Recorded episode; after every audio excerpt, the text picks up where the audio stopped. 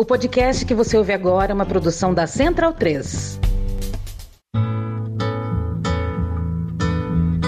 Travessia, a música brasileira em revista. Com Caio Quero e Fernando Vives. Coordenação: Leandro Yamin. Sobre a cabeça os aviões, sobre os meus pés Chegar aos 80 anos de vida e 60 de carreira ainda ativo não é para muitos. E Gilberto Passos Gil Moreira definitivamente é um dos poucos, pouquíssimos no panteão máximo da música popular brasileira. Ele chega a esta idade como imortal da Academia Brasileira de Letras e recebendo todas as homenagens possíveis pelo que construiu na vida. É sobre Gilberto Gil, o travessia dessa semana aqui na Central 3.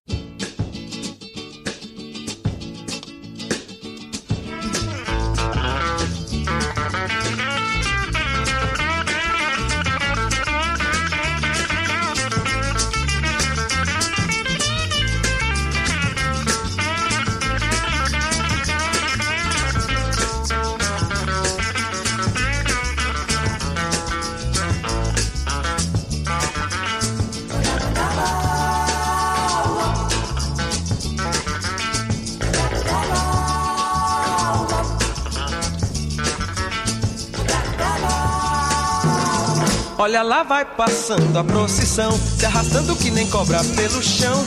As pessoas que nela vão passando acreditam nas coisas lá do céu. As mulheres cantando tiram verso e os homens escutando tiram chapéu. Eles vivem penando aqui na terra, esperando o que Jesus prometeu.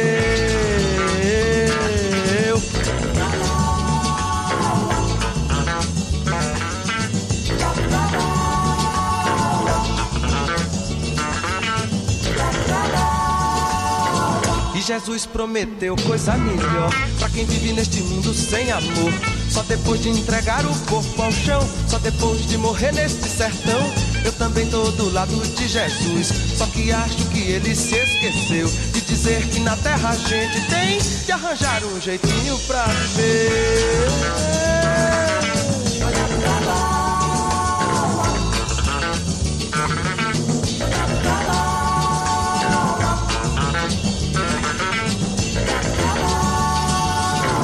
Muita gente se arvora a ser Deus e promete tanta coisa pro sertão. Que vai dar um vestido pra Maria e promete um roçado pro João. Entra ano, sai ano, nada vem. Meu sertão continua, o Deus dará. Mas se existe Jesus no firmamento, tá na terra, isso tem que se acabar.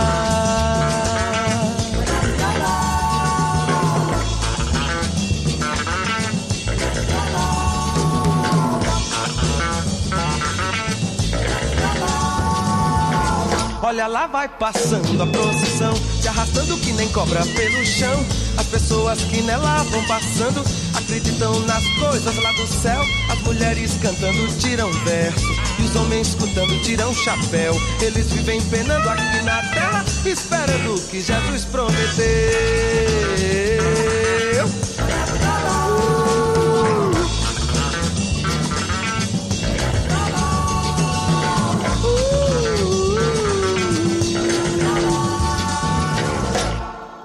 Ao som de procissão tem início o nosso segundo programa sobre o Gilberto Gil, ele que completa 80 anos. Uma ocasião muito feliz ele que sim está recebendo todas as homenagens e não é de hoje, né? E é muito feliz isso também, porque a gente fez o Travessia de 75 anos em 2017, eu e o Caio, no programa de número 70 do Travessia. E naquele tempo o Gil vinha em tratamento médico e o cenário não era bom ali, ele não estava recuperando ainda. E a gente tinha até medo, né? Eu falava um pouco ali com o Caio, eu lembro que a gente comentava ali, putz, será que a gente já tá fazendo um programa que é quase uma despedida dele? E felizmente não é, porque ele realmente sarou e tá aí ativo, fazendo mil coisas, participando da Academia Brasileira de Letras, recebendo homenagens, estreando um, um reality show agora, inclusive, né? Que é o Gil e os Gilsons na família. O melhor estilo Kardashians, né? Só que de vez Kardashians a gente tem a família do Gilberto Gil, que é, é outro nível. Bom dia, boa noite, boa tarde, Caio Quero. Fernando Vives, pois é, que potência da cultura brasileira, que potência da história brasileira, né? Porque o Gilberto Gil transcende a, a música apenas, transcende a arte apenas, é isso. Ele é um cara que tá ativo, e não só ativo artisticamente, mas ativo de modo militante, de modo se colocando, pensando o Brasil. Ele é um cara fascinante, eu acho que isso se reflete muito nas músicas dele. A história do Gil é, é incrível e a gente já falou bastante sobre ela no primeiro programa de 75 anos, mas é isso, ele é o cara que foi ministro da cultura, é um cara que foi político, um cara que foi cantor, um cara que escreve, um cara que agora tá na Academia Brasileira de Letras. É um gênio da raça, né, Fernando Vives? Eu me inspiro muito assim, eu quero envelhecer como Gilberto Gil. Eu olho para ele e falo, nossa, que modelo, que coisa maravilhosa é a maneira como ele envelhece, como ele cada vez mais demonstra coisas boas, e como ele olha pro passado dele, como ele olha pro presente dele, de maneira muito positiva, de muito, muito gostoso de ver, sabe? Uma coisa para cima. E sempre fazendo coisa nova, sempre inventando alguma coisa. Tem aquele discurso do. Eu citei no último programa, no programa de 75 anos do Gil, mas é que o Caetano tem aquele discurso na, no Tuca, na Tropical, o contexto é outro, mas ele fala: quem teve coragem de entrar em todas as estruturas e sair de todas elas foi Gilberto Gil e fui eu. O Gilberto Gil entrou em todas as estruturas e saiu de todas, porque ele tá toda hora inventando o que fazer. E isso é tão bom pra gente, é uma sorte nossa, né, Fernando Vives? É demais, é demais. Ele é realmente uma das montanhas da música brasileira. Antes de falar de procissão, a gente tem que ter algumas coisas para falar. Quer lembrar primeiro que você pode acompanhar o Travessia através dos nossos twitters, arroba caioquero, arroba fdvives, também pelas nossas páginas no Facebook ou no Instagram, procura lá Travessia Podcast. Temos a nossa lista de músicas, que já tá com mais com 43 horas de música. Todas as músicas que tocamos no programa que estão no, no Spotify, a gente coloca coloca nessa lista lá, coloca pra sua festa, pra você ouvir, não estiver caminhando. 43 horas de música, quase que dá pra ir pra Ubatuba, né, Fernando Luiz? Pegar aquele, aquele verão e ir pra Ubatuba. Exatamente. Você consegue ouvir essa lista duas vezes se você vai pra Ubatuba ali no dia 24 de dezembro. Enfim, lembrando também que o Travessia é gravada no estúdio Gotti, em Sydney, Austrália. Gotti, aquele somebody Gotti? that I used to know, lembra? Não sei se você conhece ele. Não, não conhecia, olha. Fiz um sucesso há uns 10 anos, ele é um belga australiano, então descobriu esses dias aí que ele é australiano também. Também a casa de Caio Quero, conhecido como Estúdio Inimigos da HP. Caio Quero, que foi um grande fã do Inimigos da HP nos anos 2000, lá na fase pagodeira de Caio Quero. Enfim, falando agora sobre o Travessia, esse programa aqui especificamente, a gente não vai entrar em muitos detalhes da vida do Gilberto Gil. A gente não vai fazer uma grande cronologia de fatos e eventos. A gente já fez isso no Travessia 70. Procura lá, que quando ele fez 75 anos, é um programa que está mais completo em relação a isso. A gente colocou as, as, que a gente entendeu ali que eram as principais principais músicas, trouxe algumas músicas ali um pouco mais lá do P também, mas era um programa que a gente tentava mostrar, fazer um painel do Gilberto Gil. Aqui é um painel diferente. Então, se você quer saber mais sobre o Gil, etc., sugiro você ouvir aquele programa. Esse programa é um complemento ao programa do Travessia 70. Estamos aqui no Travessia 149, cinco anos depois, para falar do Gilberto Gil 80 anos. A gente vai tocar algumas músicas em ordem cronológica. A gente vai falar sobre as músicas e a partir do que a gente fala sobre essas músicas, vocês vão ter um painel do quão importante, do quão fundamental e do quão genial é Gilberto Gil. Ele falava de muita coisa diferente, né? Ele é um dos principais nomes do nosso programa porque ele fala de muita coisa. Como é um programa temático, pensa num tema, vai ter alguma coisa do Gilberto Gil lá. É, então é um dos nomes mais gostosos de trazer para cá. E a gente começou com Procissão, do disco do Gil de 1968, aquele que tem o Gil meio como de Sgt. Peppers na capa, com cores psicodélicas, né? Música dele e de Ed Starr, produção do Manuel Barembem, e trata-se de uma intersecção entre a fase 2 e a fase 3 do Gil. Ele gravou pela primeira vez em 62, né, dois discos, na qual ele alternava umas serestas com bossa nova, uma coisa bem começo dos anos 60. Depois ele teve a segunda fase dos festivais, e aí em 67, 68, ele mergulhou de cabeça na Tropicália, esse movimento artístico e ruptura esteticamente revolucionário e que foi importantíssimo na história da música brasileira. Processão está na intersecção disso, na, ao meu entender, aí é uma, uma visão pessoal minha, porque tem uma temática bem de festival, né? um enredo bem definido, alinhado ao pensamento de esquerda marxista da época, como o difundido pelo CPC, o Centro Popular de Cultura, mas é ao mesmo tempo uma música tropicalista, arranjos de Rogério Duprá, os Mutantes, os backing vocals, umas guitarras elétricas super polêmicas ali naquele momento, e conta a história de um jeito muito inovador. E tudo isso para analisar uma procissão inspirada nas procissões que o Gil via em Ituaçu, no interior da Bahia, onde ele passou parte da infância. O eu lírico analisa o evento religioso como se tomasse consciência de classe, consciência dos personagens históricos que perpetuam a pobreza Para muitos, diz a música, eu também tô do lado de Jesus, só que acho que ele se esqueceu de dizer que na terra a gente tem de arranjar um jeitinho para viver. Uma crítica também à religião. No caso, ele é o catolicismo dominante no país naquele momento, que tinha essa ideia de essa sociedade estamental, as coisas são assim porque são e não é para discutir muito isso. Uma das músicas históricas do Gil, portanto, muito importante na carreira dele, ao mesmo tempo em que a Tropicália estourava. Começando lá em cima, com procissão, agora a gente vai ouvir Meio de Campo 1973. Lá, tá correndo muito, hein? Ó a contagem. Um, dois. Um, dois. Paracatacutique.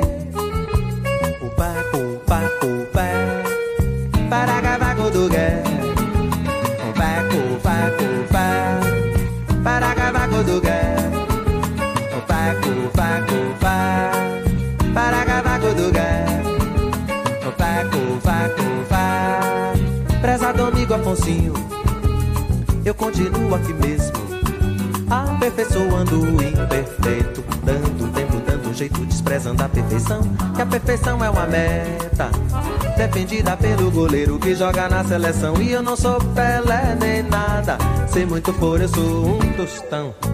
Prezado amigo Afonsinho, eu continuo aqui mesmo, aperfeiçoando o imperfeito, dando tempo, dando um jeito, desprezando a perfeição, que a perfeição é uma meta, defendida pelo goleiro que joga na seleção. E eu não sou Pelé nem nada, se muito for, eu sou um dos tão fazer um gol nessa partida não é fácil, meu irmão. Hum.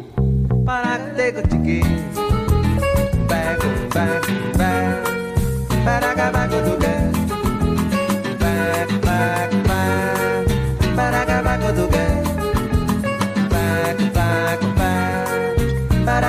back, back, Prezado amigo Afonsinho, eu continuo aqui mesmo, aperfeiçoando o imperfeito, dando tempo, dando um jeito, desprezando a perfeição, que a perfeição é uma meta defendida pelo goleiro que joga na seleção. E eu não sou Pelé nem nada, se muito for eu sou um tostão. Prezado amigo Afonsinho, eu continuo aqui mesmo, aperfeiçoando o imperfeito, dando tempo, dando um jeito, desprezando a perfeição, que a perfeição é uma meta. Defendida pelo goleiro que joga na seleção. E eu não sou Pelé nem nada. Se muito for eu sou um tostão Fazer um gol nessa partida. Não é fácil, meu irmão. Para godego de gay Back, back, back Para gabago do gay Prezado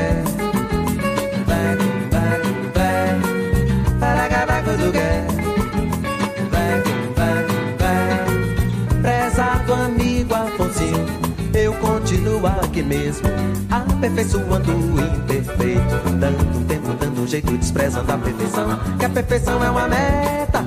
Defendida pelo goleiro que joga na seleção. E eu não sou Pelé nem nada. Se muito for eu sou um tostão. Prezado amigo Afonsinho. Eu continuo aqui mesmo Aperfeiçoando o imperfeito. Dando tempo, dando jeito, desprezando a perfeição. Que a perfeição é uma meta Defendida pelo goleiro que joga na seleção. E eu não sou Pelé nem nada. Se muito for eu sou um tostão Fazer um gol nessa partida. Não é fácil, meu irmão. Para godago do gué bego Para godago do gué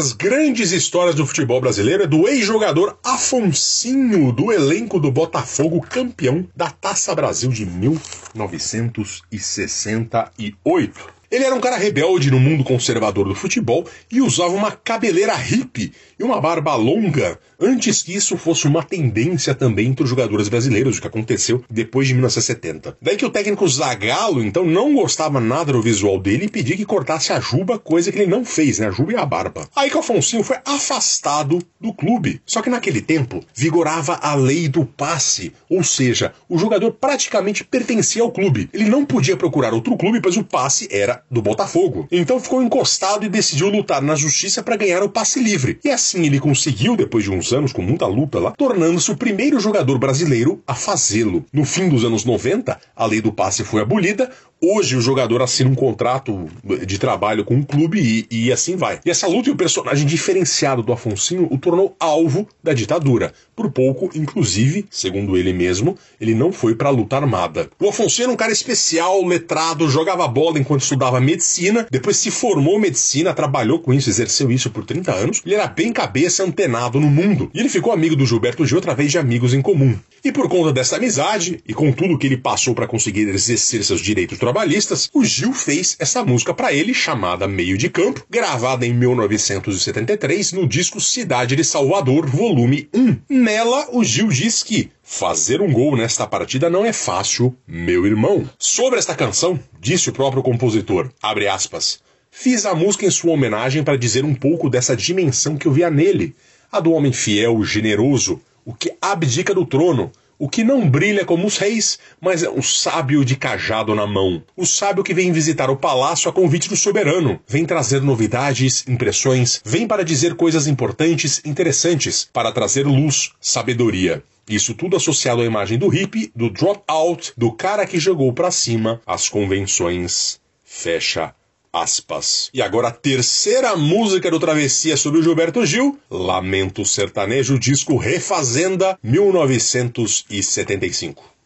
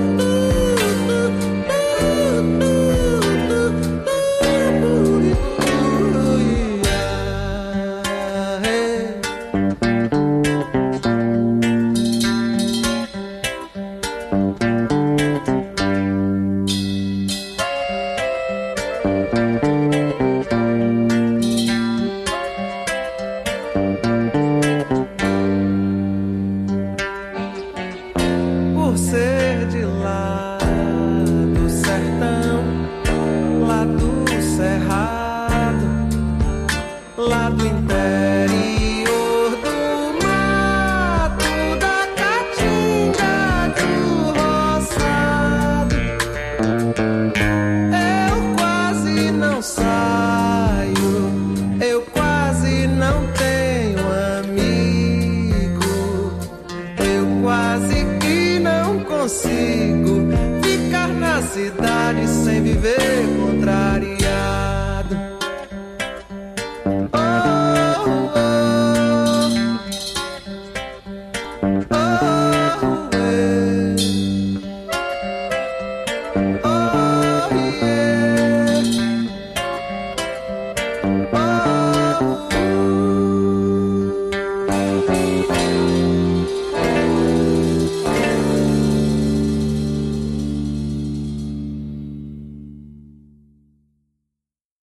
Fernando Vives. Esse programa tá muito legal porque é isso. Eu confesso que eu não conhecia o meio de campo. A gente vai estar tá mesclando músicas mais lá do B, acho que essa é a nossa ideia desse programa, e outras mais consagradas, né, pelo público. O que a gente ouviu agora é uma música mais consagrada, mas que eu acho de uma beleza ímpar. Lamento Sertanejo, como você disse, do grande álbum Refazenda, de uma nova fase do Gil depois da Tropicália, né? Depois do exílio em Londres. Do exílio em Londres foi fundamental na vida do Gilberto Gil. Ele não só teve contato com os ritmos de Londres e especialmente não só o rock, né, que a gente sempre associa Londres ao rock, mas a gente tem que lembrar que naquela época, como agora, na verdade, mas eh, tinha uma, uma grande leva de imigrantes da que eles chamam de Índias Ocidentais, né, na verdade, que são essas ilhas caribenhas que pertenciam ao Império Britânico, então Jamaica, todas essas ilhas caribenhas que estavam chegando em Londres. Então Londres estava fervilhando não só com rock, mas também com reggae e outros ritmos caribenhos. Então o Gil também bebeu lá esse ritmo e vai ficar fundamental na vida dele. Aqui a gente não ouve esse reggae mas porque o Refazenda ele é um álbum conceitual. O Refazenda ele é o primeiro de uma trilogia. É, é, difícil saber se é proposital no começo, mas depois ela virou a trilogia, a trilogia Re, né? Que é o Refazenda, o Refavela e o Realce. O Refazenda ele tem uma temática um pouco mais de ligação com a natureza. E na capa mesmo, o Gil, ele mostra que ele estava em outra fase. Se ele tinha aquela capa psicodélica antes, agora ele tá com uma capa, ele tá em posição de lótus, como se estivesse meditando, com uma túnica e comendo alguma coisa num rachi, assim. É engraçado. As capas do Gil tem algumas coisas que são muito boas e algumas coisas nem tão boas, a gente vai falar de outra capa daqui a pouco. e eu acho que ele sabe do que eu estou falando, Fernando Sim.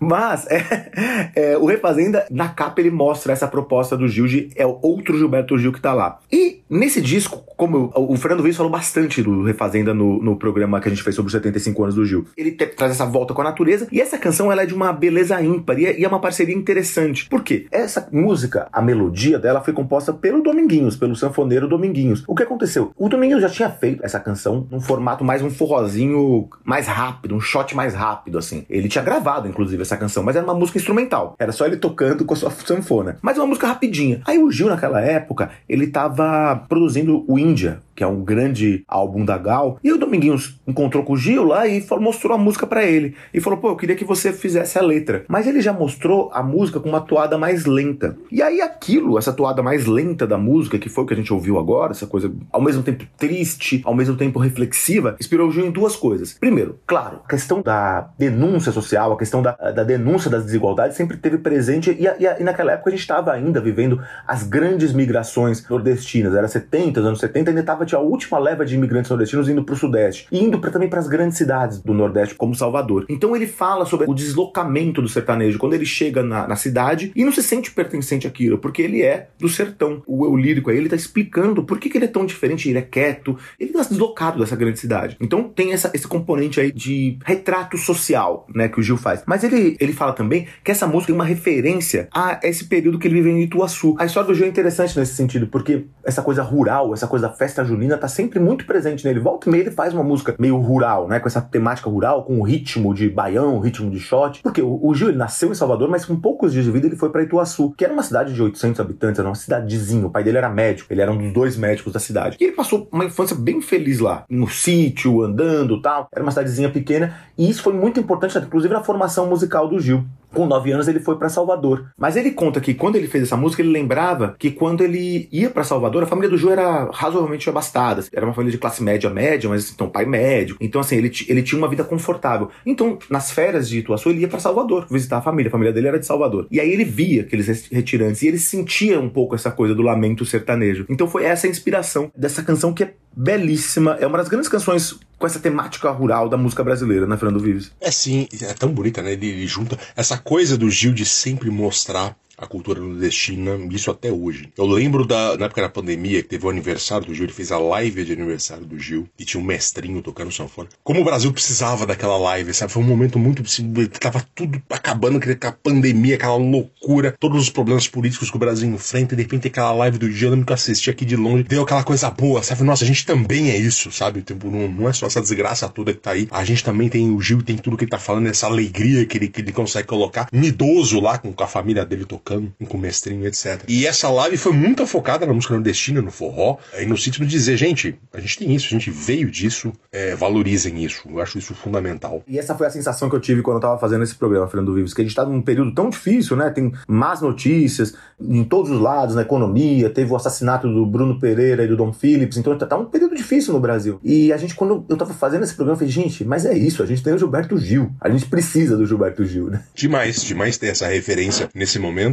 E eu falei isso no primeiro programa, repito agora, desde aquele programa, já ouvia muito Gil para fazer aquele programa, já ouvia Gil minha vida inteira. Ouvi, me reouvi de novo muitas vezes Gil. Para mim, o Refazenda ainda é o grande disco dele. Ah, é um gosto pessoal. Todo mundo diz que é um dos grandes discos do Gil, né? Mas eu pessoalmente coloco esse como lá em cima. Acho que ele não tem outro deste tamanho ainda. E agora a gente vai ouvir Era Nova 1977.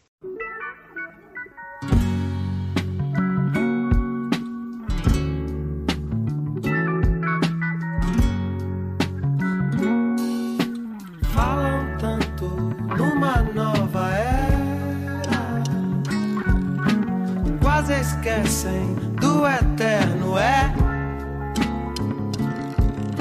Só você poder me ouvir agora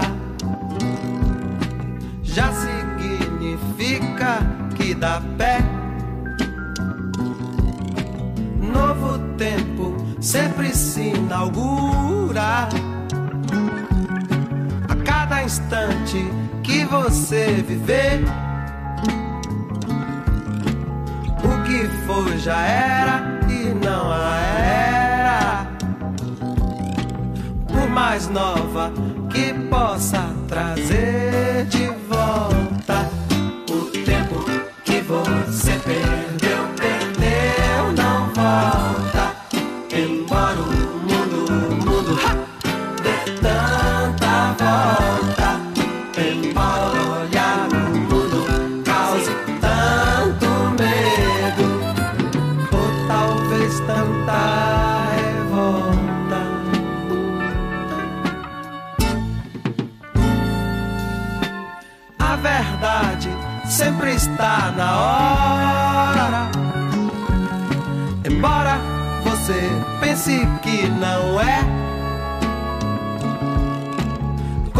seu cabelo cresce agora,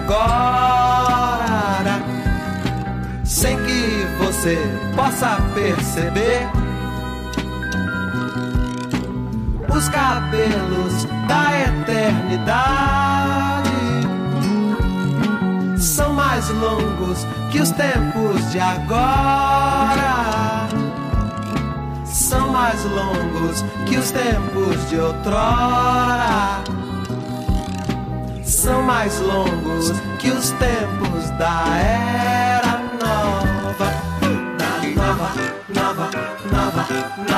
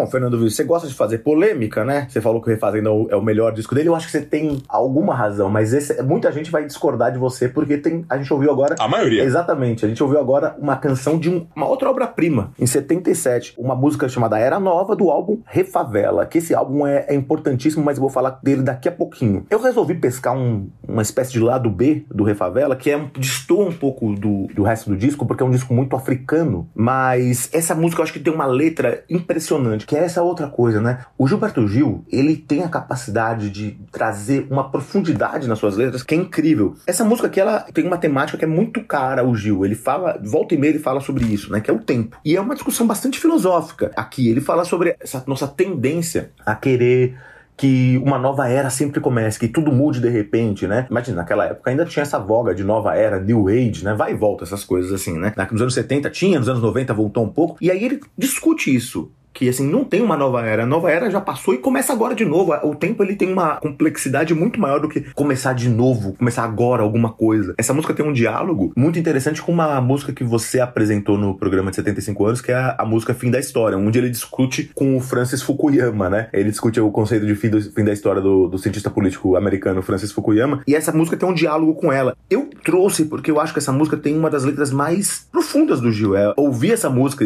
ou ler essa letra te traz uma, uma reflexão bastante complexa e profunda sobre a questão do tempo. Então eu trouxe esse lado B aqui que eu acho muito interessante. Mas agora falando um pouco do disco, essa música, como eu disse, ela distou um pouco do Refavela. Eu vou falar um pouco sobre a questão da africanidade do Gil no, no, na próxima canção, mas esse disco aqui ele foi, foi importante pro Gil, foi depois. Ele tinha acabado de voltar de uma viagem para Nigéria, onde ele, ele participou de um festival lá, e aquilo foi muito importante para ele. Foi ele absorveu uma africanidade que foi, que foi fundamental no restante da carreira dele. E a favela inaugura essa africanidade. E é interessante porque assim, não é algo idealizado, não é algo que olha pro passado, mas é uma coisa que olha pro presente. Tanto que no Refavela ele tem muitas músicas sobre o movimento Black Power, o movimento Black Hill. Ele fala sobre a favela como um símbolo de resistência dos negros no Brasil. Esse disco é fundamental. Esse disco certamente é um dos melhores do Gil, eu acho que talvez seja o melhor, mas ele é um disco menos melodicamente simples do que o do, do que o Refazendo. O Refazendo é muito mais palatável, né? Esse aqui é um pouco mais tem coisas que são menos palatáveis, mas assim, escutar o Refavela é uma experiência também, um aprendizado. É claramente uma nova fase da carreira dele. Né? Não tem a ver com Refazenda, apesar de ser essa trilogia, mas musicalmente é bem diferente. E tem essa coisa, isso que ele falou da favela como afirmação. Isso no momento, até hoje é um pouco assim, mas hoje tem muita gente que já, já, já mudou esse discurso também. Mas a favela é conhecido como um repositório de pobre. Você tem uma concepção da favela como algo muito ruim a ser evitado.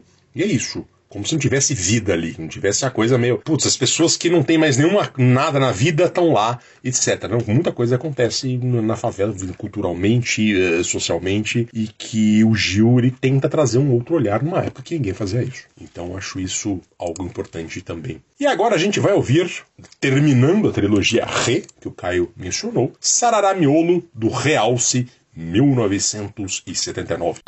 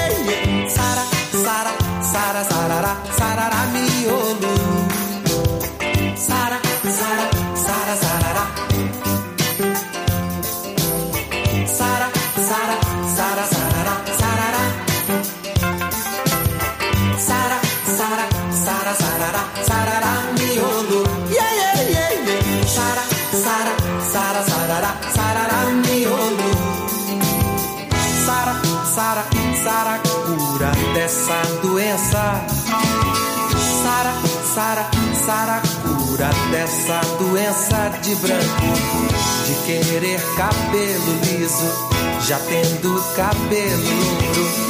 Cabelo duro é preciso, que é pra ser você criou.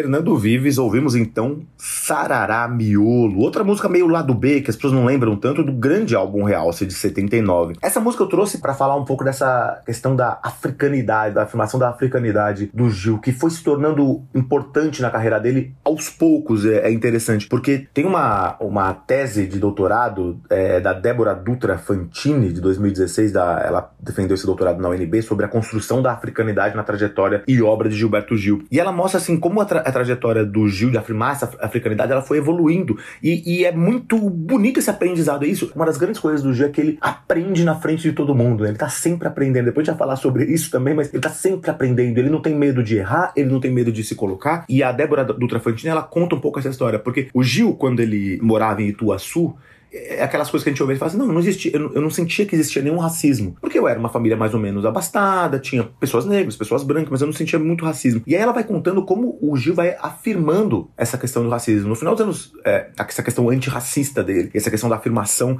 da negritude. No, ainda no, no, final dos anos 60, o Gil ainda deu uma entrevista pro Pasquim, onde ele falava que também não se achavam é, necessariamente que a questão do, da, da, negritude era tão fundamental na, na, obra dele e tal. E aí isso foi mudando. Londres foi uma, um período importante de aprendizado para ele e essa viagem à Nigéria também foi muito importante. Quando ele voltou e quando ele fez o Refavela, ele foi para Salvador, ele viu aquele bloquinho, os filhos de Gandhi, era pequenininho na época, ele resolveu entrar no bloco e, aquele, e ele fez com que o bloco renascesse, o bloco de Caramão, um bloco afro importantíssimo, né, de reafirmação da cultura africana. E aí a africanidade virou fundamental na carreira do Gil. E essa canção aqui, ela é interessante porque ela fala de uma afirmação, ele fala interessante essa doença do branco, né, que ele depois quando ele escreve sua canção, essa doença infantil do hegemonismo. Porque Sararamiolo é o nome que se dá à Bahia a pessoas que são negras, mas que têm cabelos claros e, e algumas pessoas que alisam o cabelo. Então, ele fala: "Por que você quer alisar esse cabelo? Você tem que reafirmar esse cabelo". Uma discussão tão moderna também, né, ainda tão presente, né, que a gente tá falando ainda hoje, mas reafirmar o cabelo negro como uma afirmação de identidade. Ele discute isso aqui. Eu acho uma música muito interessante desse álbum que é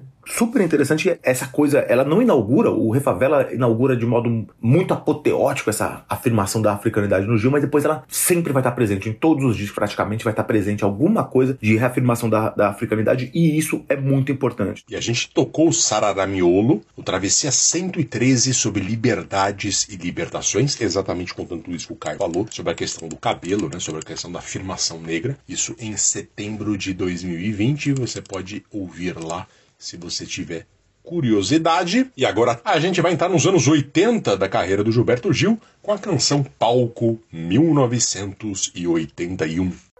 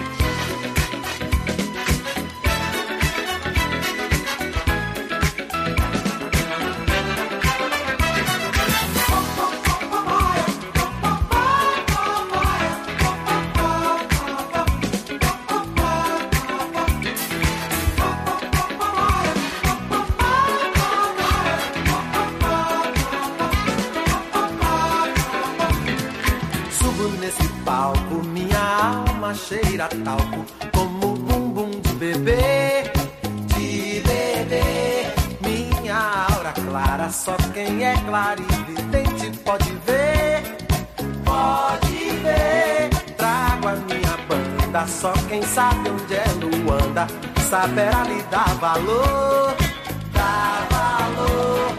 Vale quanto pesa, pra quem preza o louco bumbum do tambor, do tambor.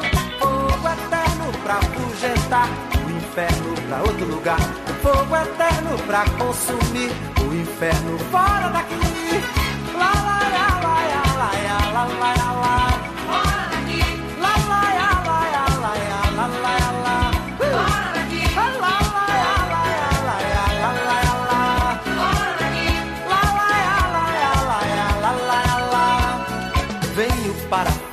Festa, sei que muitos têm na testa o Deus Sol como um sinal, um sinal. Eu, como devoto, trago um cesto de alegrias de quintal, de quintal.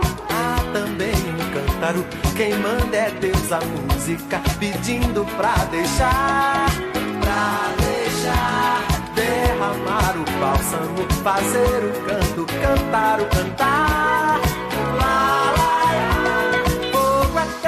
Pra afugentar, o inferno pra outro lugar. Fogo eterno pra consumir, o inferno fora daqui.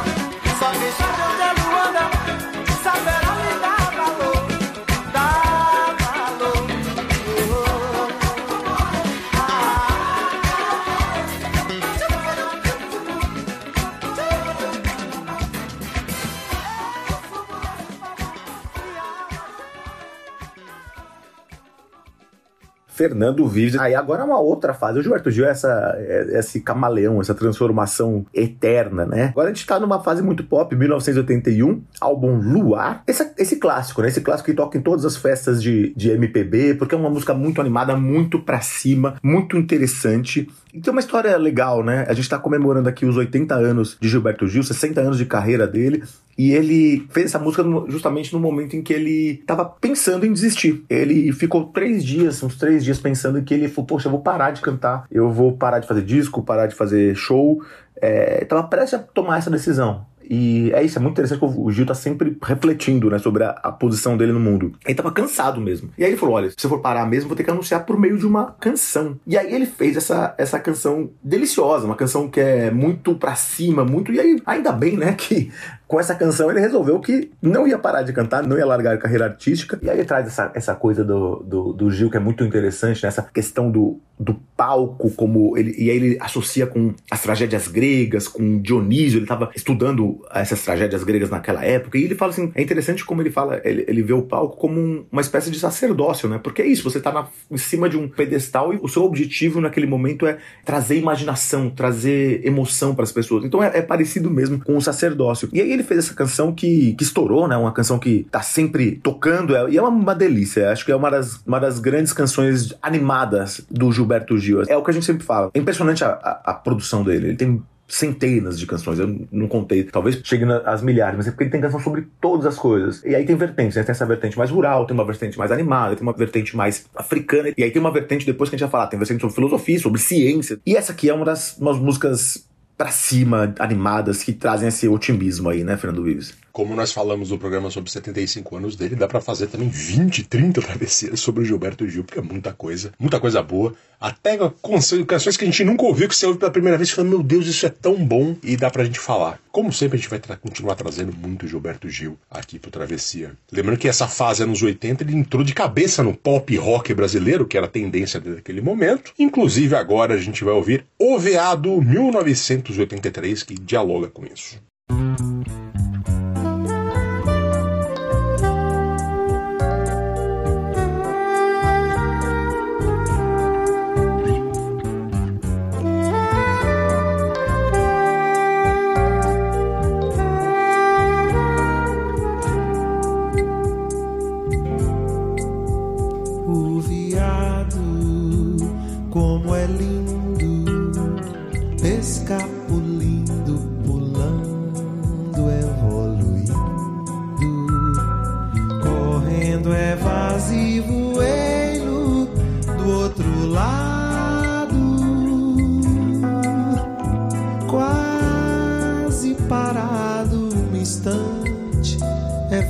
Costelas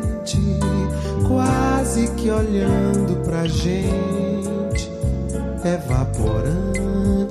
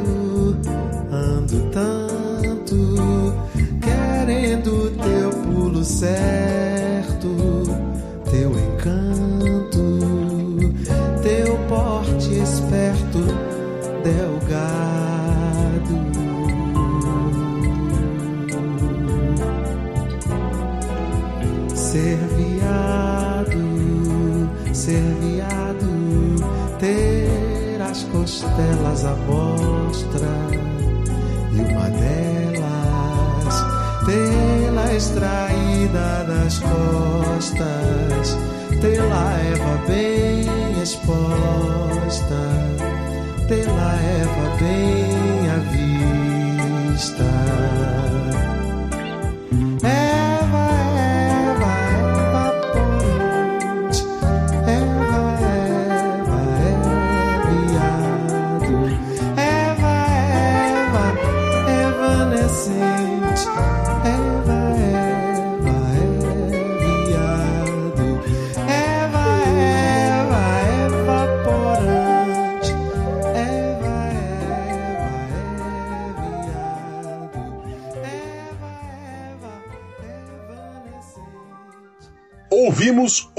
O Veado, disco extra de 1983, que inclusive tem um viadinho na capa, que é, a capa é toda meio rosa. Bom, nada disso é por acaso. O Gil, por ser um artista, era e ainda é muito chamado de viado, ou seja, de homossexual. Especialmente ele e o Caetano, que desenvolveram uma estética anticonservadora e andrógena, né, a partir da Tropicália, que de certa forma contestava demonstrações de masculinidade exacerbadas. Tem uma música do Gil do álbum Refazenda chamada Pai e Mãe, na qual ele diz: Passei muito tempo aprendendo a beijar outros homens. E aí ele faz uma pausa para os instrumentos que tocam antes de concluir: Como beijo meu pai e eu imagino que ele estivesse tirando um sarro aí, né? Muita gente chocada, imagino ver isso, mais de 75, e falando que ele beija outros homens e pausa, como beijo meus pais, e a pessoa respira aliviada, né? Eu tenho certeza que ele fez de piada. Bom, essa música O Viado é o Gil, que embora se assuma como heterossexual, assumindo abertamente a sua viadagem. Diz ele, abre aspas, se você é artista, tem que aprender a ser viado. É o meu caso, eu sou aprendiz. Fecha aspas. Então o Gil associa aqui o animal viado, que ele desde criança acha um bicho muito interessante, a figura do homossexual assumido. Naquele tempo, só o, entre aspas, bicha louca é quem costumava ser assumido. E tinha que ter muita coragem de fazer isso, porque apanhava de todo mundo, inclusive da polícia. A polícia tinha especial predileção por bater em homossexuais, e essa intolerância foi uma coisa que inspirou o Gil nessa canção também. O próprio Gil define essa música como muito viada, o encadeamento das palavras, a sutileza. E cita o viado Greta Garbo. Hoje, Caio Quero, o gay quarentão e cinquentão muitas vezes tem a Madonna e a Kylie Minogue como referências. A bicha boomer, Caio Quero, tinha a Greta Garbo como referência, segundo Gil. Aliás, eu não faço a ideia de quem ocupa essa posição entre millennials e a geração G hoje. Se você ouvinte o Travessia eh, sabe quem são os índios gays jovens, contem pra gente. Eu tô curioso, eu adoro esse assunto, inclusive. Ou seja, temos aqui mais uma prova das barreiras que Gilberto Gil tentava romper muito antes disso se tornar uma tendência social. Necessidade sempre foi né, de romper essa barreira, mas hoje, por exemplo, pega muito mal um programa de televisão estereotipar o homossexual.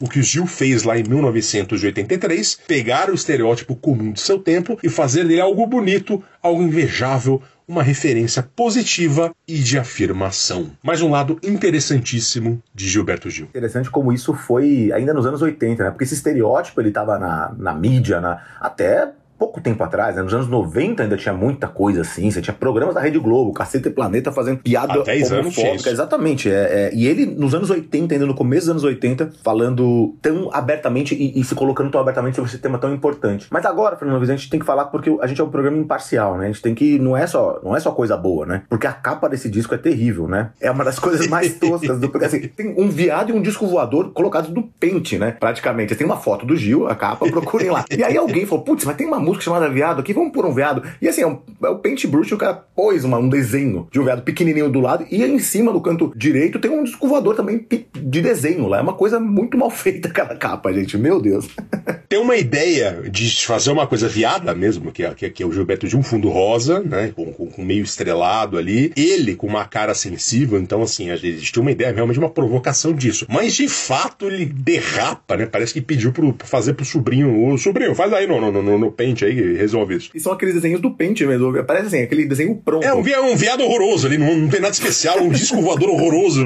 De fato, é, é, é tenebroso. Foi uma boa ideia, né? O desenvolvimento é que não foi bom. Mas enfim, fica aí a nossa, a nossa crítica ao que o Gilberto Gil fez aqui. E agora a gente vai ouvir um dueto entre Gilberto Gil e Milton Nascimento, pulando para 1997 na música Quanta.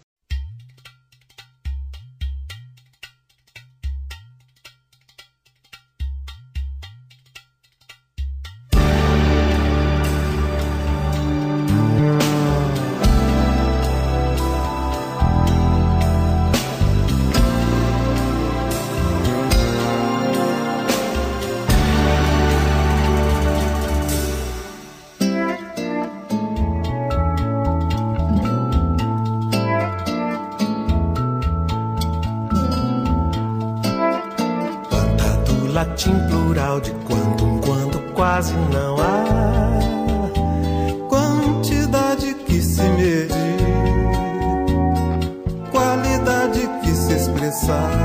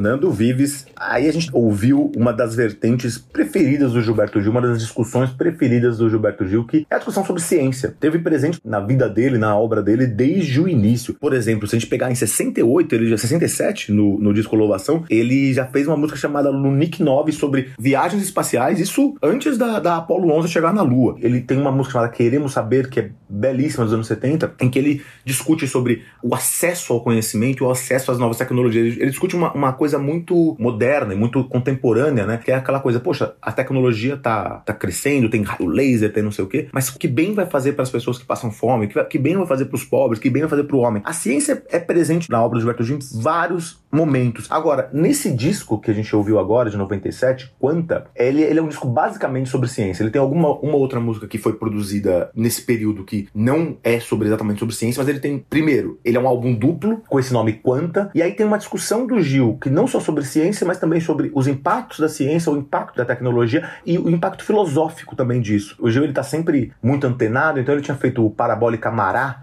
que é um disco muito interessante e tem uma discussão sobre o, os efeitos da televisão. E aí ele mostrou pro Caetano e falou: Olha, eu tinha feito esse disco, agora eu fiquei com vontade de estudar física quântica. E aí ele ficou quatro anos estudando física quântica para se sentir preparado para fazer esse álbum. O álbum é um álbum duplo que foi lançado quatro anos depois. Ele fala não só sobre a, a física quântica, que é, é, o tema dessa música, né? Que é as descobertas do Niels Bohr, dinamarquês Niels Bohr e companhia, mas também ele fala até de pílula de alho, sobre. Eh, nesse disco tem uma música chama, deliciosa chamada Pílula de Alho. Ele fala sobre um paranormal que tinha na, na época que era. Não sei se você, você vai se lembrar, Fernando Ives, o homem do Ra, o Thomas Green Morton, que é um cara que parecia no Fantástico e tal. E, e aí o, o Gilberto Gil ele tá denunciando esse cara. Ele, ele fala como a fraude do Thomas. Ele é, fala que é esse cara. É uma... um picareta. Exatamente. Então é um disco muito interessante de Gilberto Gil. E essa letra do, do Quanta, ela é uma beleza interessante. Porque, assim, ela, primeiro, ela tenta explicar um pouco de modo bastante sutil a física quântica e ela, ela ainda faz essa associação com o Cântico dos Cânticos, o livro bíblico, né, de Salomão, com o Quântico dos Quânticos, que é, é delicioso, fica muito bonito. E aí, com essa participação do Milton Nascimento, a coisa fica uma obra-prima, né, Fernando Vives? É impressionante como o Gilberto Gil lê. Sim. Ele lê muito. Muito, muito. E tá sempre refletindo. O que ele lê se transforma em música, ele joga esse conhecimento para as outras pessoas e a gente tá aqui discutindo isso. É, é, maravilhoso. A melhor coisa da arte é essa troca que a gente tem. E a capacidade de produção dele, como a gente disse, é, é interessante porque ele faz música sobre qualquer coisa em qualquer ocasião. Tem muita música dele que foram pedidos. Por exemplo, tem uma música muito bonita que chama pela libertação da África do Sul, que foi o cientista, o físico brasileiro, o grande físico brasileiro, Mário Chamber, falou para ele: Olha, a gente tinha que fazer uma música sobre a África do Sul. Ele falou: Ah, ele pegou, sentou e fez. E lançou. Tem uma música que eu sempre quero trazer para cá, eu nunca trouxe, que é uma música que eu acho bem legal, que é Indigo Blue, que é uma música sobre jeans. E eu achava que essa música tinha sido feita para um. Meu pai falava isso: Ó, oh, o Gilberto Gil fez essa música para um comercial de televisão. E não é verdade, na verdade é isso. O Gil tava interessado e lendo sobre jeans escreveu uma música sobre Indigo Blue, sobre a cor índigo, né? O Blue Jeans, porque ele tava fascinado pela cor também. E aí depois ele achou tão boa, lançou. E aí, depois de lançar, uma marca de jeans da época comprou a música para um comercial de televisão. Então, assim, ele tá sempre produzindo, é impressionante. A música da África do Sul tava na minha pré-lista, porque com dor no coração cortei, porque a história dela era muito boa, né? Então, mas é isso. O Gilberto Gil dá para fazer muitas e muitas travessias. E agora a gente vai pro ano 2000 esperando na janela.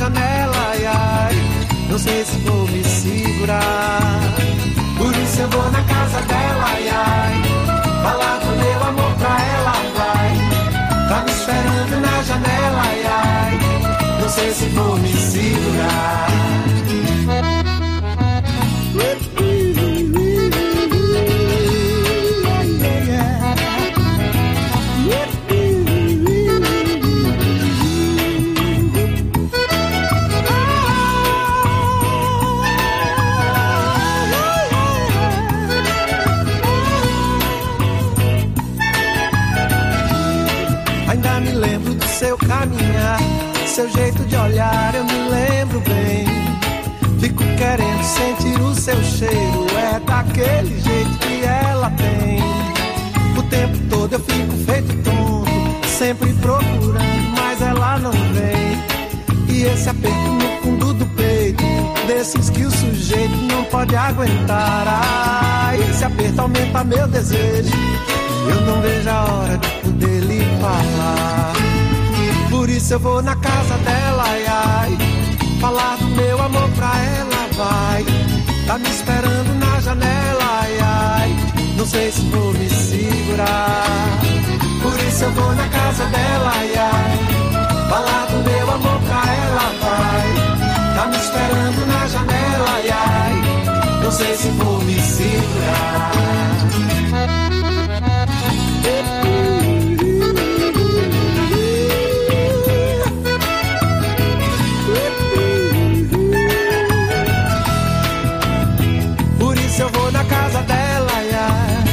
Falar do meu amor pra ela, vai. Tá me esperando na janela, ai, ai. Não sei se vou me segurar. Por isso eu vou na casa dela, ai, ai. Falar do meu amor pra ela, vai. Tá me esperando na janela, ai, ai. Não sei se vou me segurar.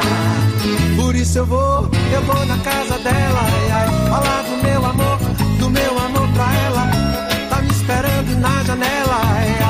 Não sei se vou me segurar. Por isso eu vou na casa dela, ai, ai. Falar do meu amor pra ela, vai. Tá me esperando na janela, ai, ai. Não sei se vou me segurar. Por isso eu vou na casa dela, ai. Falar do meu amor pra ela, vai. Tá me esperando na janela, ai, ai. Não sei se vou me segurar. Por isso eu vou na casa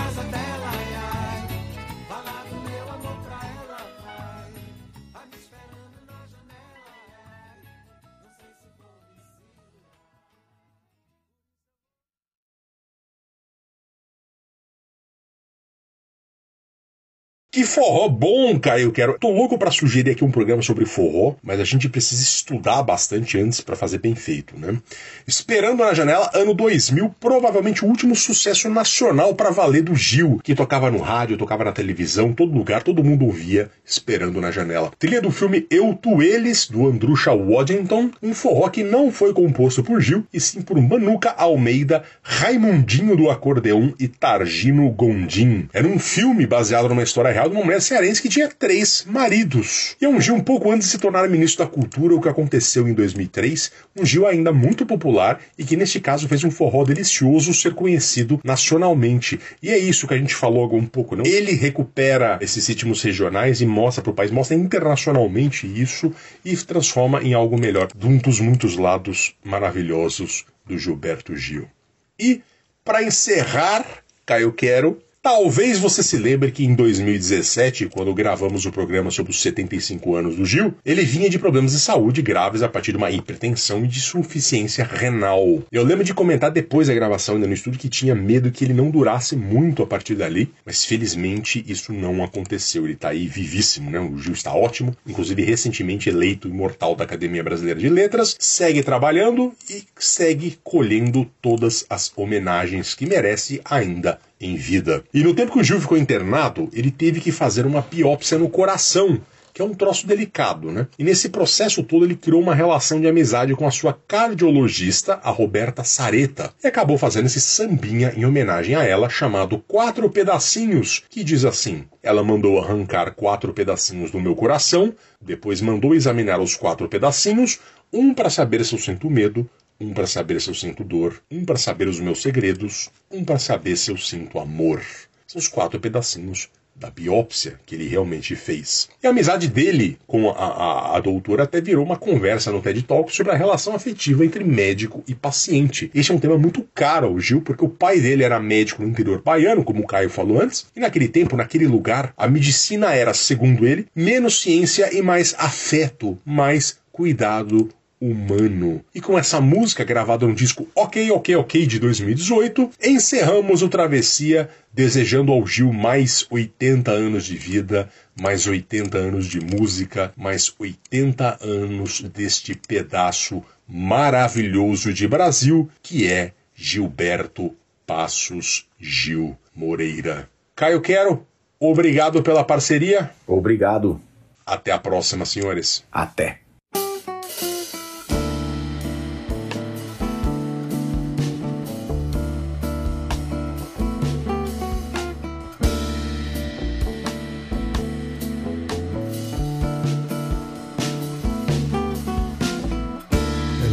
Mandou arrancar quatro pedacinhos do meu coração.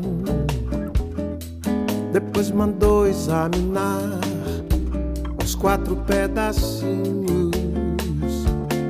Um para saber se eu sinto medo, um para saber se eu sinto dor, um para saber os meus segredos, um para saber se eu sinto amor. Ela é médica e tem todo o direito de arrancar o que quiser de mim. Eu que estou como qualquer sujeito, sujeito a dar defeito ou coisa assim. Doença, mal, moléstia, enfermidade, até saudade, até saudade pode ser meu fim. Ela mandou arrancar quatro pedacinhos do meu coração. Depois mandou examinar os quatro pedacinhos. Para saber se há um depósito de proteínas esquisitas lá. Um para saber se as pequeninas são assassinas e podem matar um para saber se estou curado com os remédios que ela me deu. Para saber se estou errado por ter juntado meu destino ao seu.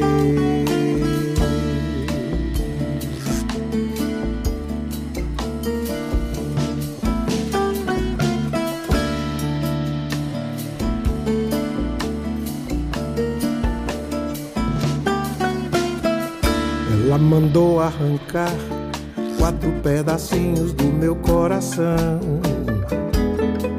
Depois mandou examinar os quatro pedacinhos. Um para saber se eu sinto medo, um para saber se eu sinto dor, um para saber os meus segredos, um para saber se eu sinto amor. Ela é médica e direito de arrancar o que quiser de mim. Eu que estou como qualquer sujeito, sujeito a dar defeito ou coisa assim.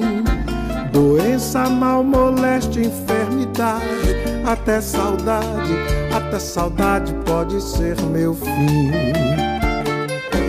Ela mandou arrancar quatro pedacinhos do meu coração.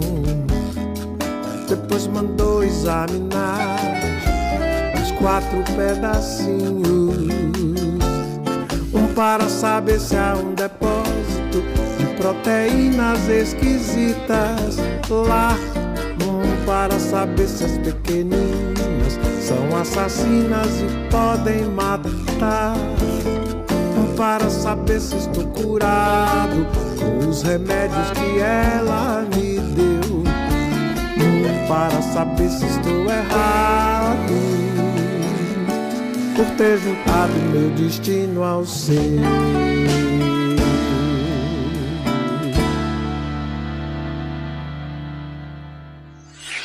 Esse podcast foi editado por Domênica Mendes.